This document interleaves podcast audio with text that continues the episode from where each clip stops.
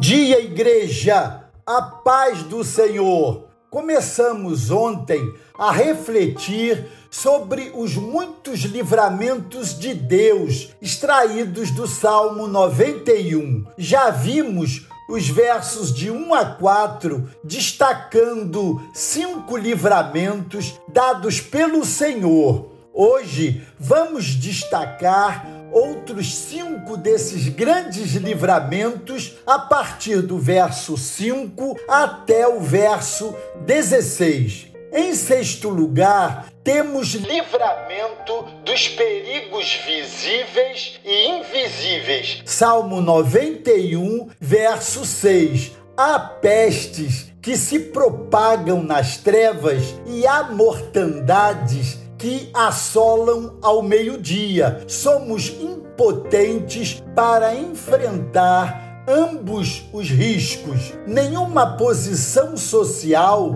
pode nos blindar, nenhum conhecimento, por mais robusto, pode nos proteger. Somente Deus pode nos guardar desses perigos reais. Mas tantas vezes invisíveis. Em sétimo lugar, temos um livramento singular, versos 7 e 8. Aqueles que buscam abrigo em Deus veem a morte assolando ao seu lado, mas são preservados milagrosamente por Ele. Nossa vitória não decorre de nossas forças, nem de nossas estratégias, mas vem de Deus.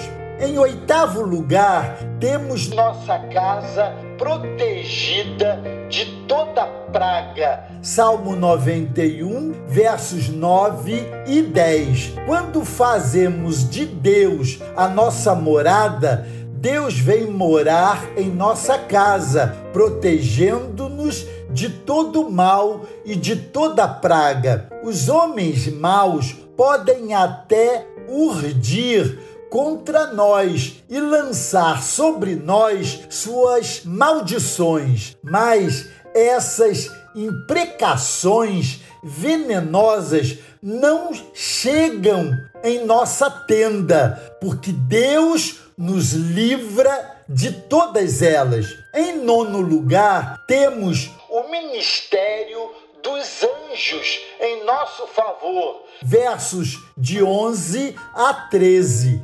Os anjos são ministros de Deus que trabalham em nosso favor. Eles nos guardam e nos livram. Quando andamos em todos os caminhos de Deus, os anjos nos sustentam e nos livram de tropeços. Mesmo que as víboras mais sutis e venenosas, como a áspide, nos ataquem, ou mesmo que os leões ferozes, com seus rugidos apavorantes, nos ameacem, prevalecemos. Em décimo lugar, temos as promessas de Deus asseguradas. Versos 14 ao 16. Aqueles que se apegam a Deus com amor têm de Deus a promessa do livramento. Aqueles que conhecem o nome de Deus são colocados a salvo. Aqueles que invocam a Deus recebem dele a resposta, mesmo que a angústia chegue. Deus manifesta a sua presença, o seu livramento e a sua recompensa. Assim, ele nos concede vida longa na terra e salvação eterna. Estamos convictos desses livramentos que o Senhor nos traz. Contudo, não estamos autorizados a sair por aí nos expondo a perigos tentando a Deus. Tomamos ciência de um certo pastor que exibia cobras venenosas enroladas em seu corpo, dizendo-se imune a uma picada mortal baseando-se no verso 13 do Salmo 91, até que sofreu um ataque e veio a óbito. Isso é tentar a Deus. Ninguém seja imaturo a esse ponto